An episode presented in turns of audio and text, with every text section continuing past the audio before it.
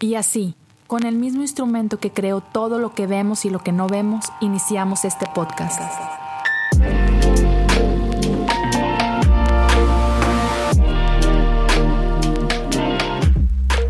Bienvenidos a Cosas Comunes.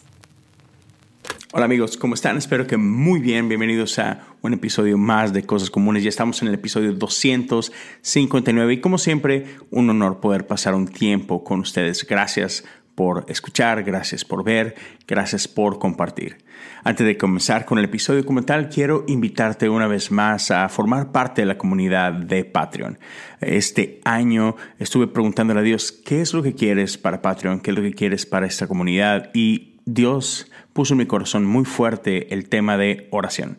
Así que durante el 2023 voy a estar creando contenido exclusivo respecto a la oración. Más de 12 episodios, más de 12 conversaciones con amigos y amigas acerca de los diferentes aspectos de la oración, las diferentes herramientas de la oración, las diferentes expresiones de la oración, ah, por qué lo hacemos, qué es lo que produce nosotros, nuestra experiencia con la oración y espero que eso sea de bendición para ti. No solamente son las conversaciones, sino también voy a estar produciendo recursos, herramientas que pueden ayudarte eh, en esta práctica espiritual de la oración, cosas que espero, cosas tangibles que puedan ayudarte a mejorar tu tiempo de oración, a ir más profundo, a conocer de otras formas de orar. Entonces, ah, si quieres participar de esto, corre a patreon.com, diagonal cosas comunes, y todo ese material exclusivo está para quienes aportan 5 dólares o más. Entonces, ya, espero que esto pueda ser de bendición para ti y gracias para quienes están siendo de bendición para mí y para mi familia. Entonces, si alguien quiere apoyar de una manera diferente, puedes hacerlo compartiendo el podcast sea cual sea la forma, de boca en boca, simplemente por ahí ponerlo en tus redes, compartirlo en, tus stories, como sea, te, te, lo agradezco bastante. Entonces, ahora sí, vamos a entrar directo con este episodio llorando con los que lloran. Y te lo he mencionado esto antes en algunas ocasiones, no, no lo hago todo el tiempo, pero esta es una de esas ocasiones donde ya tenía un episodio preparado. Eh, pero algo ha pasado en los últimos días que dije, hmm, ¿hablo o no hablo al respecto?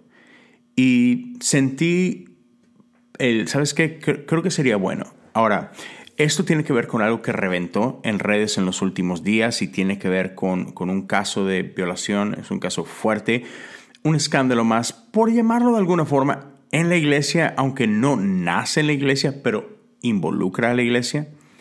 Ahora, quiero tener mucho cuidado aquí. No voy a hablar de los detalles del caso porque desconozco muchísimas cosas, no importa cuántos artículos por ahí pueda leer en, Internet.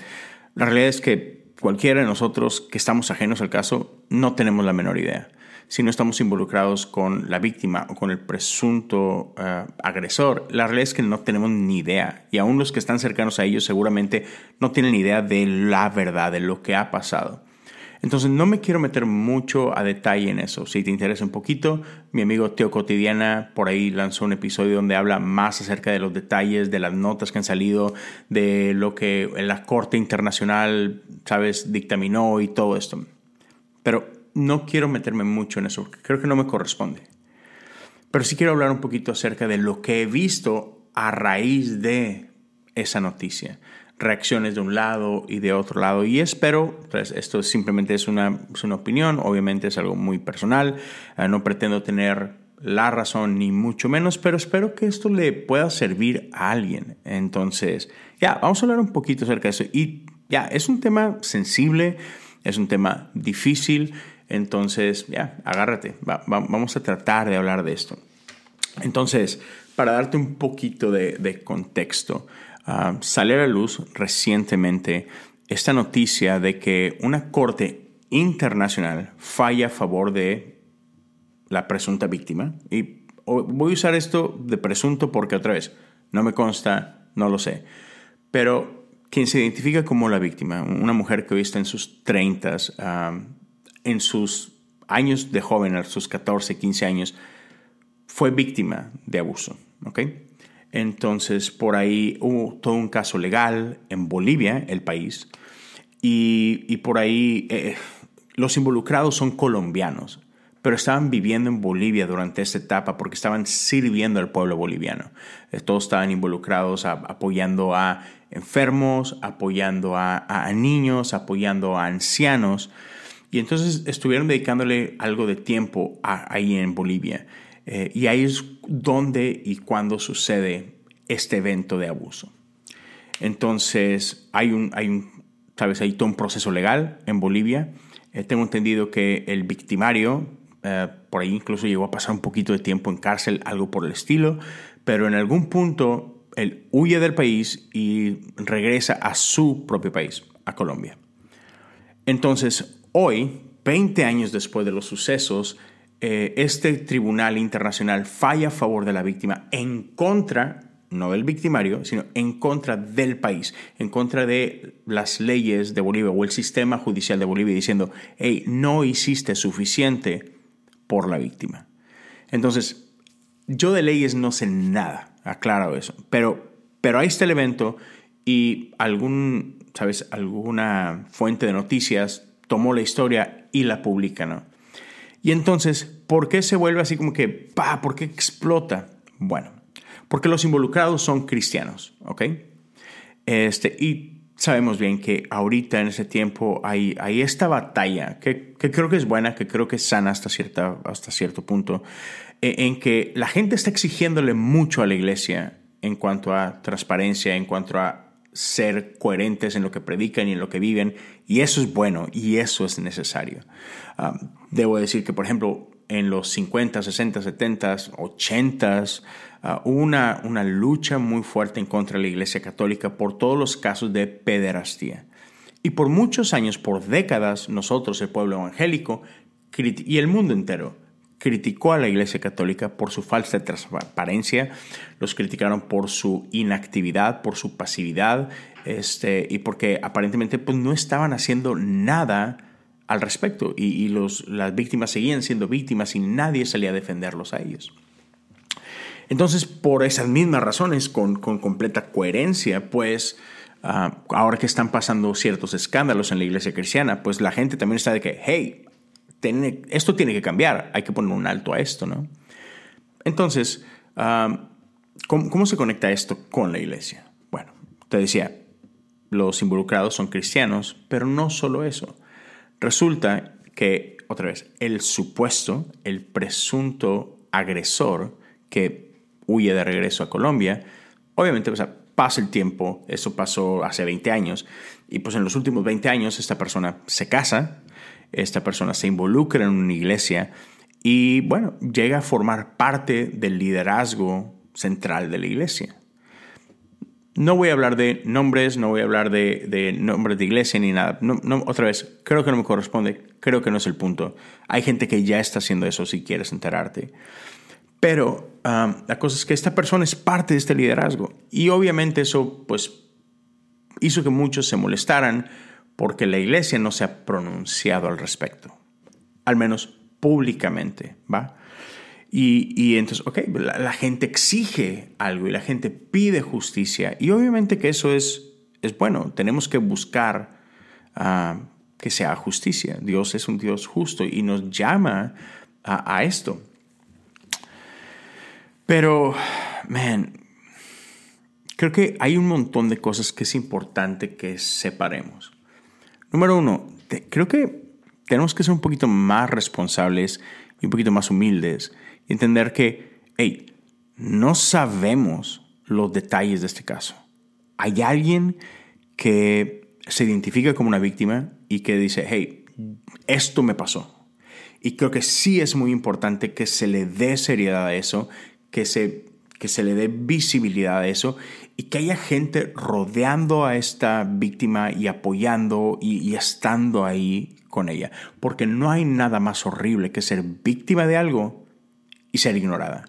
Ser víctima de algo y ser abandonada, ¿sabes? Ser, ser marcada, tachada como sucia, como, uy, ay, no me quiero acercar a ti porque te pasó esto. Y, y, y gente, víctimas, terminan así, terminan solos y solas. Y eso es horrible, porque encima de que sufrieron de un abuso, cualquiera que haya sido, encima de recibir rechazo encima de eso, imagínate, estás cargando ya con, con el dolor del abuso, con la vergüenza provocada por este abuso, ah, estás luchando con identidad y si es mi culpa y que hice mal y yo lo permití, y sabes, un montón de cosas.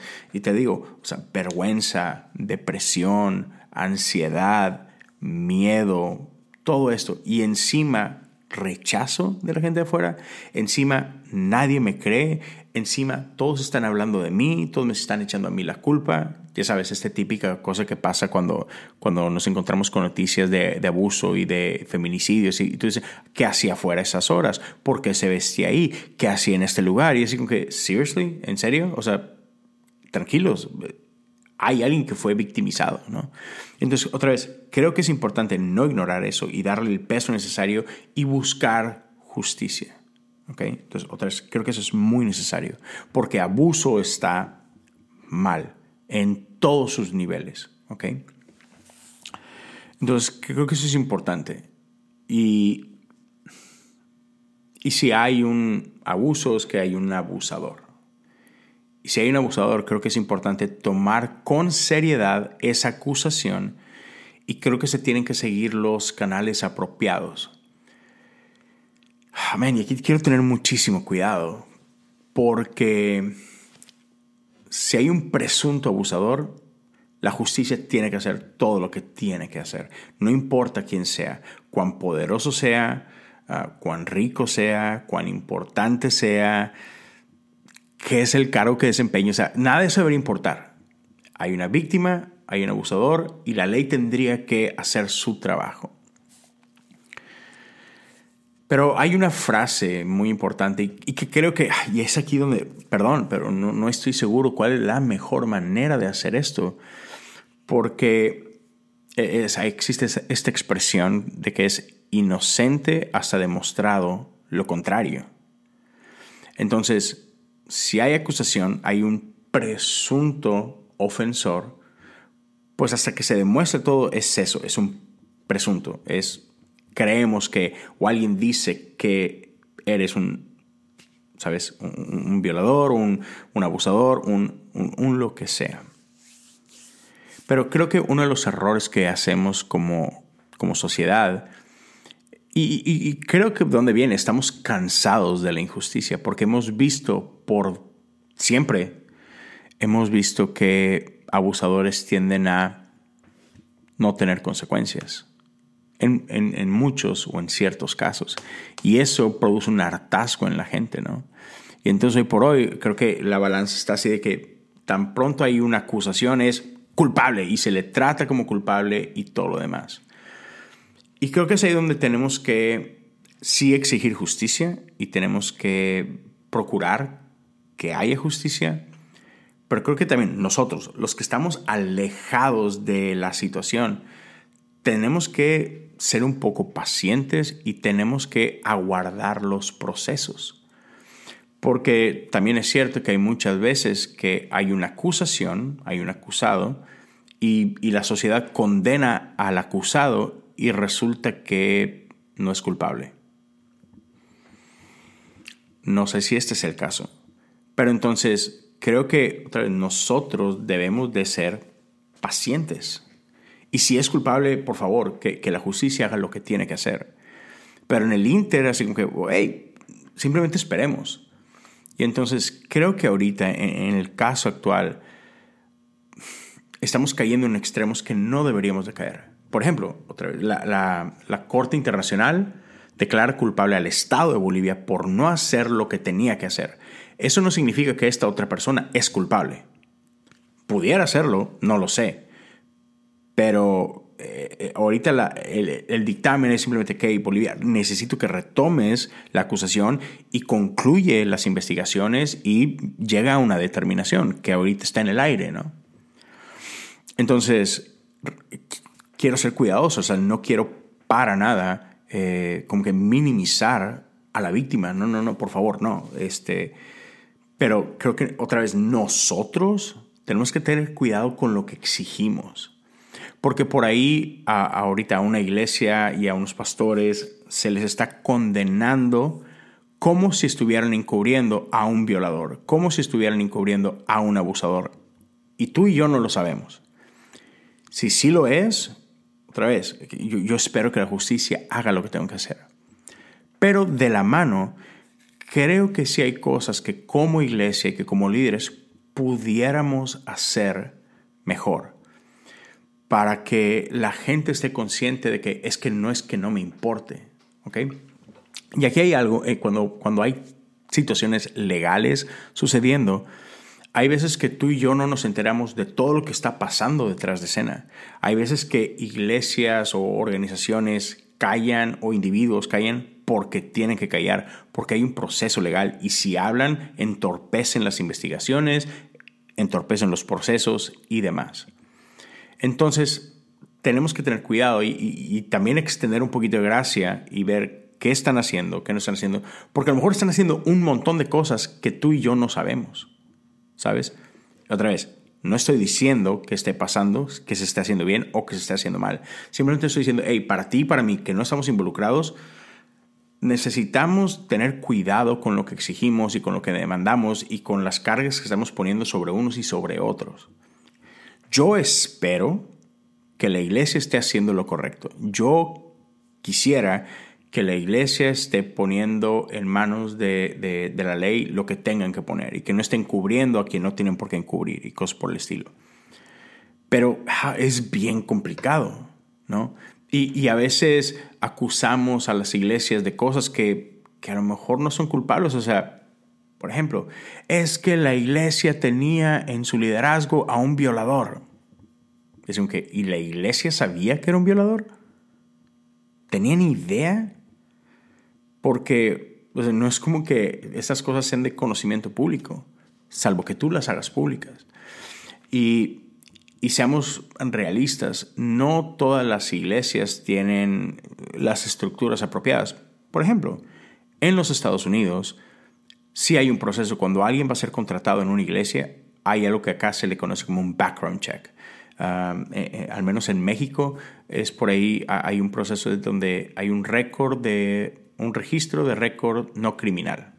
Entonces, cuando tú te vas a contratar a una empresa, se hace, se hace un reporte y se piden estos récords donde checan tu nombre, checan tu base de datos y es, ok, ya, no hay nada criminal en contra tuya. Perfecto, entonces puedes ser contratado. Otra vez, en las iglesias en los Estados Unidos eso es común, es práctica común. De hecho, yo, por ejemplo, ahorita estoy en, un proceso y, y, cuando, cuando comencé aquí en mi iglesia, cuando comencé el pastorado, antes de que me contrataran, eso se hizo. Se hizo un chequeo y ya, resulta que no tengo ningún antecedente penal. Entonces, bien, te podemos contratar, Leo, ¿sabes? Pero sabemos que estas no son prácticas normales en Latinoamérica, en muchos lados. Deberían, ok, pero quizás no lo son. Y, y aun si este fuera el caso, normalmente cuando se checan estos récords, pues se checan en la ciudad, en el país, no se checan a nivel internacional. Entonces, esta persona tenía un proceso o tiene un proceso en otro país completamente diferente. ¿Sabes? Él está en Colombia, ejerciendo en Colombia, lo que sucedió fue en, eh, en Bolivia. Entonces, sí, se acusa a la iglesia, es que tú sabías y tú, y es, hey, yo no sabía.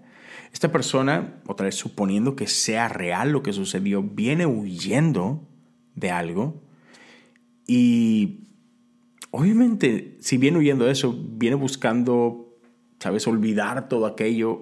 No sé. Pero no es como que va a pasar por todos lados diciendo, ah, sí, vengo de ser acusado, no sé qué, por eso me regresé a Colombia. ¿Sabes? Entonces extendamos un poquito de gracia a los líderes, a los pastores, a las iglesias, porque seguramente no tenían la más remota idea de todo esto y se fueron enterando cuando tú y yo nos enteramos también, les vino a explotar en la cara. Y no es fácil actuar en, en, un momento así. O sea, ya la iglesia tiene un montón de responsabilidades y tienen que checar un montón de cosas porque sí, hay mucha gente que puede salir todavía más lastimada, ¿sabes?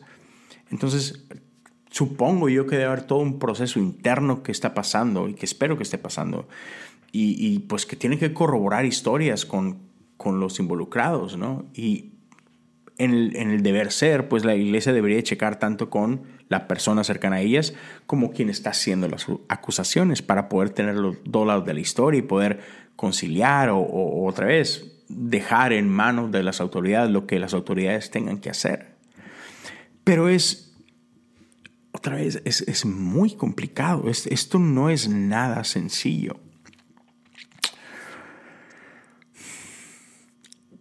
Y, lo que estoy por decir, creo que también no te me adelantes, no te me desesperes, no, no, no pienses mal. Pero creo que como iglesia, una de las cosas que también es bien importante para nosotros es que todo lo que hacemos tiene que estar rodeado de, de gracia y de misericordia para todos.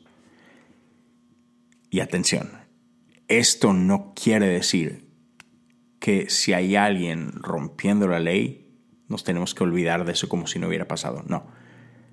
Gracia y misericordia no nos eximen de las consecuencias de nuestros actos, ¿va?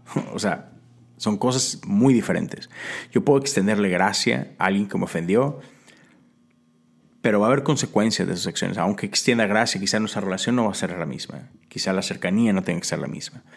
Y hay algo aquí muy importante, y eso es lo que quisiera pasar los últimos minutos. Porque creo que cuando estamos en la iglesia confundimos esto y es muy grave. Porque todo lo queremos hablar en términos espirituales. Y hay un lugar para eso. Y vemos, ok, no, pues es que esto definitivamente fue, fue pecado, ¿no? Y obviamente cualquier cosa, que sabe hacer lo bueno y no lo hace, le es contado por pecado. Pecado ¿sabes? Este, fallar la marca, como, como quizás escuchado anteriormente. Pecado es ir en contra de los principios y valores del reino. Ah, pecado es ah, lastimar a otros, lastimar el corazón de Dios. Sí, hay, hay muchas cosas que son pecado. Pero no todo es simplemente pecado. Hay cosas que son pecado y aparte son ilegales. Hay cosas que son pecado y también son, ¿cuál es la palabra que estoy buscando? Ah, no solamente ilegal, hay cosas que son crímenes. Uy, y eso es bien diferente. Porque cuando, estamos hablando de un crimen no podemos simplemente extender gracia y orar y, y que Dios restaure. No, cuando hay un crimen, hay una ley que tiene que hacer valer su responsabilidad, ¿sabes? Y en este caso particular, cuando estamos hablando de una violación, de un abuso sexual, ya no solamente es pecado, también es un crimen. Y eso cambia el juego completamente. Y entonces ahí donde a veces quienes estamos en las iglesias no sabemos cómo actuar. Pero esa no es excusa. Tenemos que actuar de la manera correcta. Otra vez, eh, en la Iglesia Católica por muchísimo tiempo se ocultaron crímenes por no dañar la imagen de la Iglesia. Eso no está bien. No, porque, porque ahí estamos entorpeciendo lo que Dios nos ha llamado a hacer, que es a cuidar de la gente. Y, es aquí donde sí entiendo el, enojo de las masas, es ahí donde sí entiendo el enojo de tantos que han sido históricamente lastimados por las iglesias y ven esto y dicen una más. Y claro que viene todo el dolor de regreso de lo que han vivido y, crece esta animadversión hacia la iglesia, hacia las instituciones, tristemente hacia Dios mismo. Entonces tenemos que tener mucho cuidado y tenemos que ser muy responsables como líderes, como pastores, como iglesia, cuando, cuando estamos lidiando con algo que no solamente es pecado, sino es, es un crimen. Y aquí es, man, me topé con algunas cosas en, en, Twitter que sí, oh man, sí, sí molestan bastante. Porque hay gente, y a veces quizás yo he sido culpable de esto, a veces que nuestra reacción para muchos es defender a la iglesia, defender a los pastores, defender a los líderes. Pero ¿y las víctimas? y entonces vi, una publicación en estos días que decía algo, palabras más, palabras menos, así como que, bueno, sí, este, a ver, para todos esos este, que se la pasan construyendo, sí, este, que eh, eh, eso, eso es pecado y claro que sí, eso está mal, pero, pero bueno, también toda relación sexual fuera de lo bíblico también es pecado. ¿Sabes? Haciendo alusión como que a la, a la comunidad LGBTQ, haciendo alusión a, no sé, fornicación, haciendo alusión a, adulterio. Y así como que, ¿y qué tiene que ver una cosa con la otra? O sea, que esto sea pecado no le quite el pecado a esto.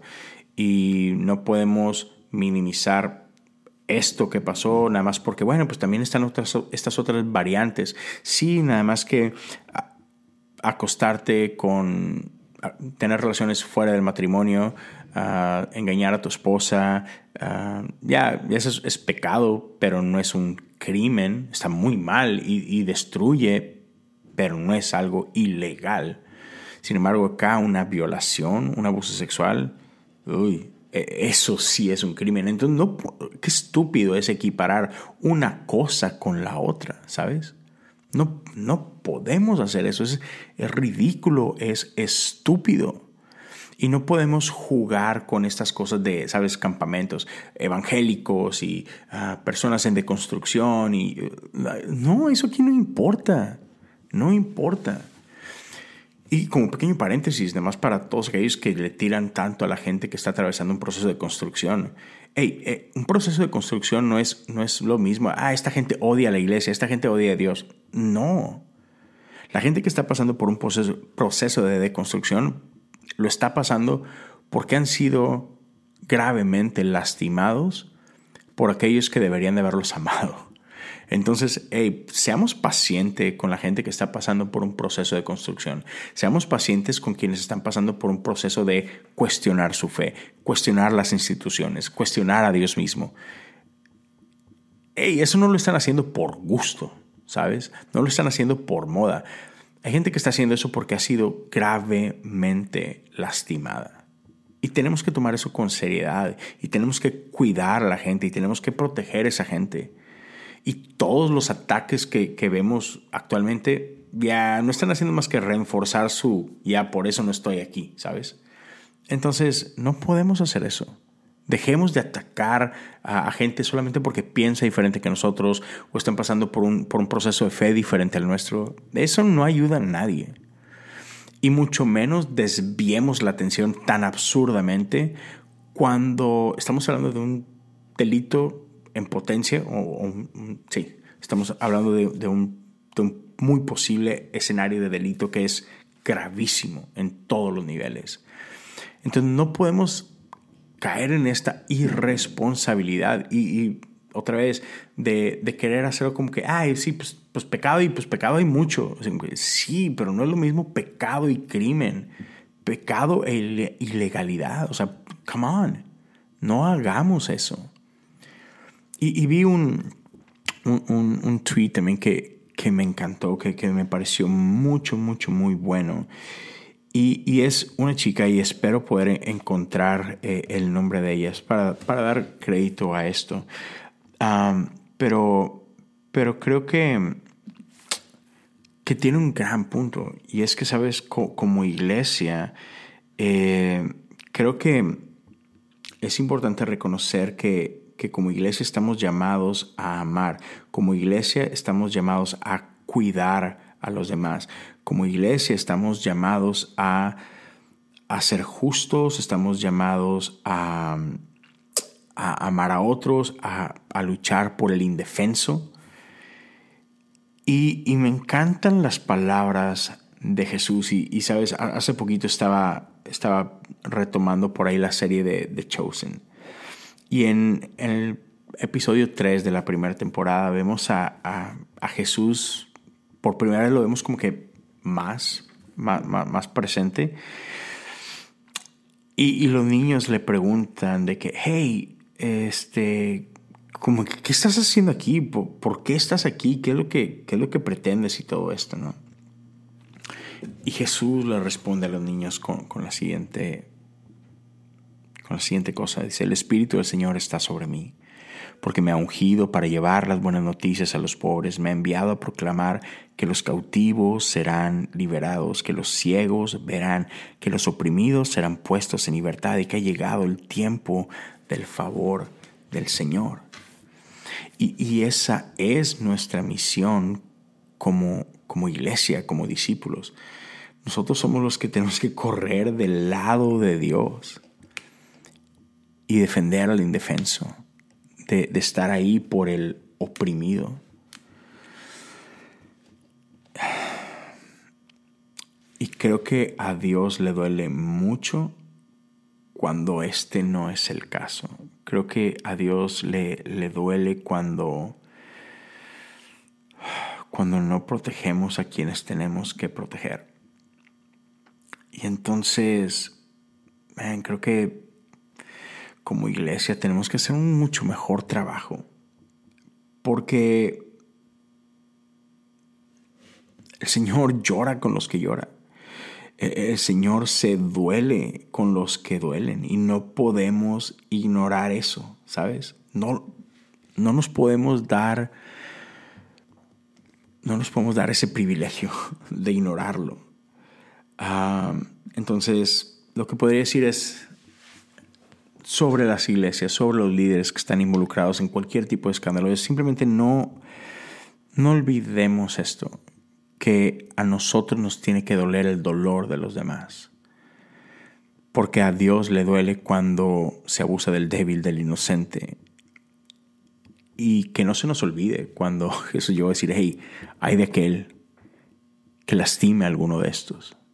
Mejor le sería amarrarse una piedra al cuello y tirarse al mar. Entonces no sé, o sea, no, no, no, no sé si, si, queda claro, no sé si he dicho lo suficiente, no sé si esto es un, como que una revolvedera, pero esto es bien complicado. Entonces creo que, por un lado, lo que yo animaría a líderes y a pastores y a iglesias es, tomemos en serio este tipo de acusaciones. No las escondamos debajo de la alfombra nada más para que no afecte la imagen de mi liderazgo o que no afecte la imagen de mi iglesia o la, imagen de mi ministerio. Al final del día eso es lo menos importante.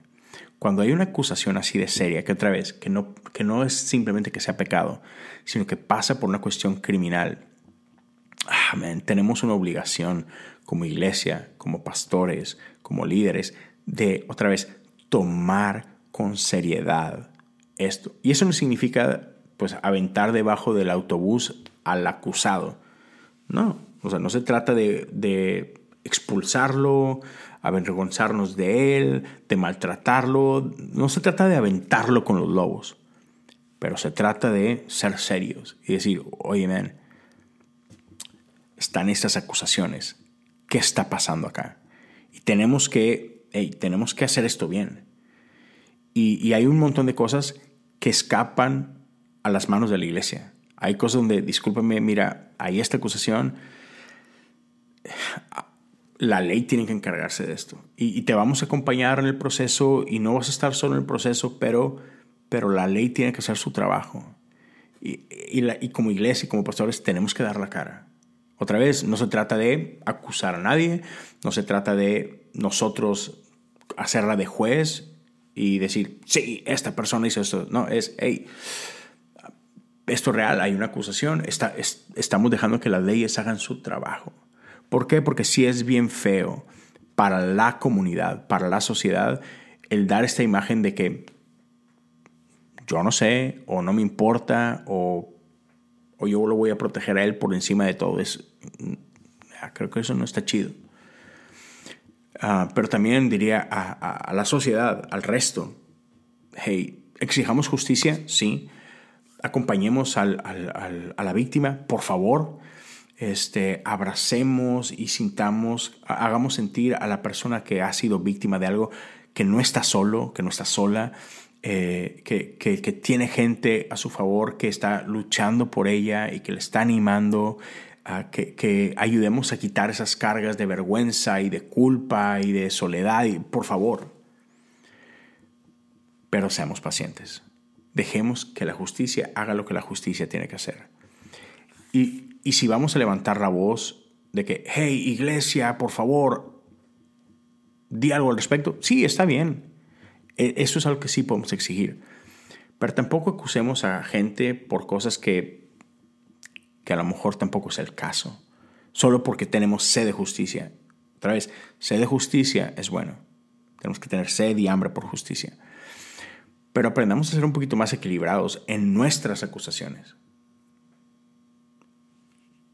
Pongámonos del lado de la víctima, acompañemos a la víctima, amemos a la víctima, arropemos a la víctima, demandemos de la justicia que la justicia haga lo que tenga que hacer, pidamos que las iglesias hagan mejor las cosas, definitivamente, pidamos a los líderes que hagan mejor las cosas, pero también tengamos cuidado de no acusar a gente de cosas de las que quizás ni siquiera tienen conocimiento o de las que no tienen culpa. Entonces creo que la línea es muy delgada. No sé cuál sea la mejor manera de manejarlo, navegarlo, pero creo que todos tenemos que ser más como Jesús en este caso. Tanto los de un lado como los del otro, como los que estamos afuera. Todos tenemos que parecernos más a Jesús. Entonces, ya, Jesús volteó las mesas. Cierto. Y hay ocasiones en las que las mesas tienen que ser volteadas. Ya. No sé cómo se vea eso. La línea es delgada. Entonces, cuando recibimos información como esta, tomémonos unos segundos para pensar, tomémonos unos minutos para pensar, tomémonos unos días para pensar. A veces a veces reaccionamos con el estómago y eso no siempre es lo mejor. Entonces, ya, yo, espero que esto llegue a buen puerto, yo espero que, que la víctima encuentre paz, y espero que la víctima encuentre justicia y, espero que, que los responsables, pues, paguen lo que tengan que pagar. Pero, pero espero que nosotros como pueblo de Dios hagamos mejor las cosas, que en, el proceso de todo esto no terminemos por destrozarnos más. Creo que hay mejores maneras de caminar por medio del dolor que esto representa. Entonces, sí, no, no, sé qué es lo que tú pienses, pero sí animaría nada más a, a gente que a veces responde en Twitter con estupideces de que, ah, man, lee bien lo que vas a publicar. Y otra vez, yo me incluyo en eso. A veces yo he, puesto estupideces y, y, me ha tocado disculparme por, ese tipo de cosas, que a veces salto demasiado rápido a defender a alguien que nadie me llamó a defender, ¿sabes? Pero sí, por favor, no confundamos pecado y crimen. Creo que eso es como que lo más importante. Pecado es pecado y claro, hay gracia y hay misericordia y todo y chido y Dios quiere restaurar y ya, chido. Pero crimen, uff, ya, también hay gracia para ellos, también hay misericordia para ellos y Dios también puede restaurar, perdón, Dios también puede restaurar eso, pero, pero se tiene que lidiar con crimen de una, de una manera diferente. Por amor a todos, por amor a las víctimas, ah, por amor a la sociedad, por amor al, al, al agresor mismo. Ya, se tiene que lidiar con eso. Entonces, ah, ya, no sé, no, no olvidemos eso. Lloremos con los que lloran. No podemos dejar que lloren solos. Es horrible. Es horrible. la mayor, bueno, de quienes sufren abuso, muchos de ellos terminan en suicidio porque se sintieron solos y abandonados en el proceso. Entonces, si amamos la vida, si amamos como Dios ama, no podemos dejar solos a las víctimas. Tenemos que llorar con los que lloran. Entonces, ah, creo que todos tenemos que hacer eso. Mejor. Todos. Porque es bien fácil además en Twitter, ah, sí, esto es horrible. Y no hacemos nada más al respecto, ¿no?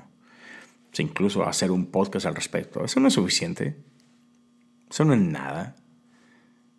A lo mejor nos puede hacer sentir como que, uy, ya hice algo, grabé un podcast, o ay, escuché un podcast al respecto. ¿Eso qué? Si conoces a alguien cercano a ti que ha sufrido por lo que quieras, no dejemos solos a esa gente. No dejemos solos a gente que han pasado por dolor, ya sea por abuso, ya sea por enfermedad, ya sea por, por la muerte de alguien. No dejemos a, a los que duelen solos, no dejemos a los que lloran solos. Seamos más como Jesús, tengamos más empatía, tengamos más compasión. Y compasión es, es, un dolor que nos mueve a hacer algo al respecto, no nada más de que, ay, pobrecitos. No, eso es lástima. Estamos llamados a tener compasión. Entonces, ya, espero que lo podamos hacer. Ya, no sé, e, espero que esto tenga sentido, espero que esto ayude un poquito a alguien Ah, espero que no haya sido una pérdida de tiempo para nadie. y sí, la, próxima semana nos vemos con, con, un episodio que me emociona compartir contigo. un, episodio que va a ser llamado Aún no he encontrado lo que estoy buscando. Este, ya, ya, está listo. Entonces va, a salir pronto. espero que me acompañes en el episodio 260. Ah, pero por pronto, ya, ¿por qué no oramos por, por esta situación? ¿Por qué no oramos por la gente que está pasando por dolor? Y, si, y si tú estás pasando por dolor, no tienes por qué pasarlo por esto solo o sola. Acércate a alguien, comparte tu dolor con alguien, porque a veces, a veces la gente a nuestro alrededor no tiene idea de lo que estamos viviendo. Entonces, si tú estás pasando por dolor, si tú estás pasando por depresión, ah, si estás pasando por soledad, ah, si estás luchando con ansiedad, con culpa, con con miedo, por favor, díselo a alguien, ¿va? Eh, acércate con alguien que tengas confianza, alguien que amas. Si por ahí te da un poquito más de, tranquilidad acercarte a alguien como yo porque no nos conocemos y, te sientes un poquito más seguro de esa forma, adelante. Sabes que puedes mandarme un mensaje ahí, Leo Lozano HU, mándame un, un mensaje directo, podemos platicar, podemos orar. Pero por favor, nadie, no dejemos que nadie camine solo y si estás solo, si estás sola, déjale saber a alguien que te sientes así. Porque yo, sé que, eso no es lo que Dios quiere para ti. Entonces, ya. Ya, um, a, mí me parte el corazón saber de noticias de ese tipo, saber qué cosas así están pasando. Y que Dios tenga misericordia de nosotros que, su gracia nos cobije, que su amor nos apapache y que, y, por, favor, sigamos luchando, eh, no solamente con la esperanza de el cielo, con la esperanza de eternidad, sino saber que somos llamados a traer el cielo a la tierra y que Dios quiere hacerlo a través de ti y a través de mí. Entonces, por favor, hagamos lo posible para que eso sea una realidad, para que este lugar, para que esta sociedad cada día se parezca más al reino de Dios. Sobres. Hey, gracias a todos por acompañarme.